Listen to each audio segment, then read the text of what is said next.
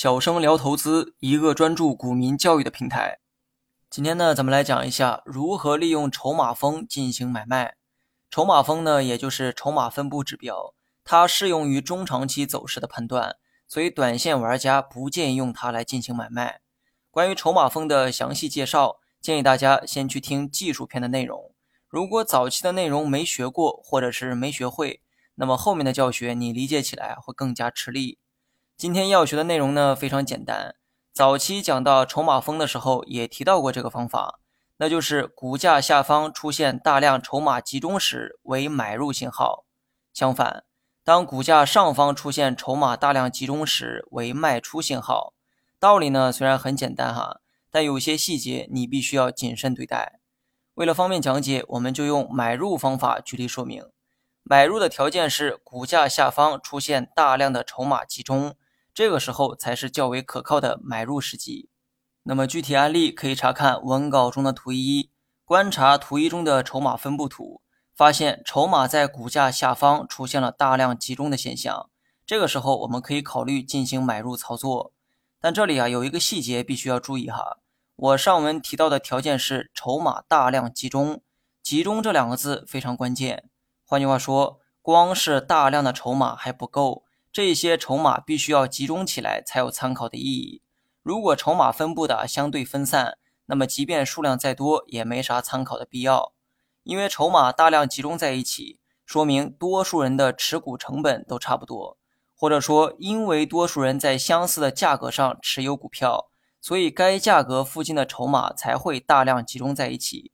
所以当你看到目前的股价下方有大量的筹码集中的时候，说明多数人的成本线就在下面，而下方筹码集中的位置自然就会产生强大的支撑效果。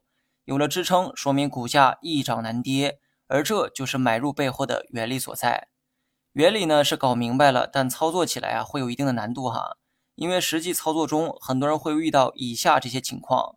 我们呢就以图一的走势为例，股价下方出现了筹码集中的现象，筹码集中的位置啊，大概呢是七点六五元附近，也就是图中右下角平均成本所展示的价格。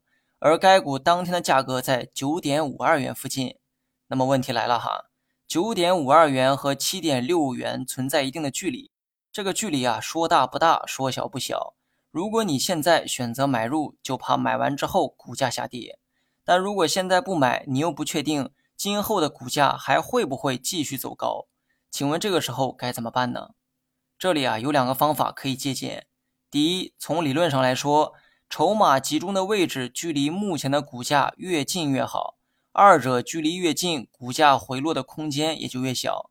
所以这道题的答案啊其实呢很简单。如果你遇到了上述那种情况，在没有足够大的把握时，可以选择放弃，没必要为了买入强行给自己找理由。你要做的是，永远在最有把握的时候选择买入，这是短线交易者必须要有的素养。然后呢，是第二个方法，你可以采用分批买入的方式解决这个问题。第一次啊，少买一点儿。假如说后面的股价出现了下跌，当股价更接近筹码集中区域的时候，再去买入另一部分。